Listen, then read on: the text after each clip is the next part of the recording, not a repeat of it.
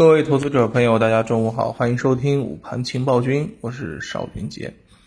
上午收盘了啊，今天三大指数呢早盘低开后是震荡回升，盘中是集体翻红啊。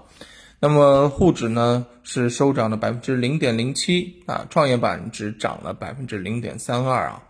那么在啊板块当中呢，我们也可以看到啊。其实啊，今天题材股是出现了一个轮动上涨，而部分的权重股是走弱的。那截止到收盘的话呢，权重的上证五零是人跌了百分之零点四五，当中中国中免甚至出现了一个跌停。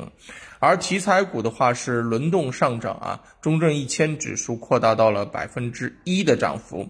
那么我们可以看看啊，今天早盘啊。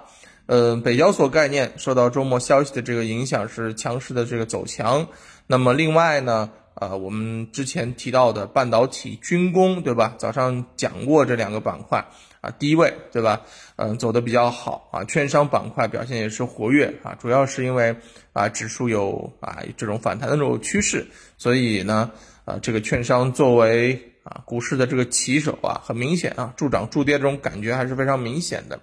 那么新能源方向的这个光伏风电啊，盘中也是持续的这个走强，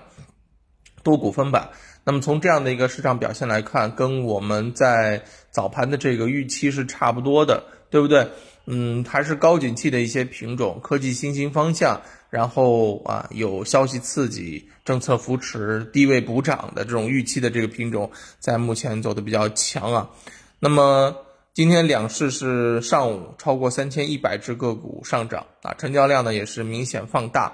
呃，半日的成交额接近八千亿，所以今天应该算是给十一月这开头啊是嗯做了一个非常好的啊开门红。那么整个十一月份啊，还是我认为啊是这个啊受到了十月啊连续三连阴的这种惯性下跌之后。啊，把下方的这个空间打的比较啊少了，所以才有了这种趋势反弹这种向上啊。那么反弹从今天这种走势上面来看，可能还是会延续，因为毕竟只要风格在这儿，对吧？高景气的这个品种，如果和相关的一些周期如果能够持续啊来回轮动的话呢，这个节奏我们投资者很熟悉，也是比较好把握的。那么另外一方面，低位的一些权重股确实也没有什么样的这个机会。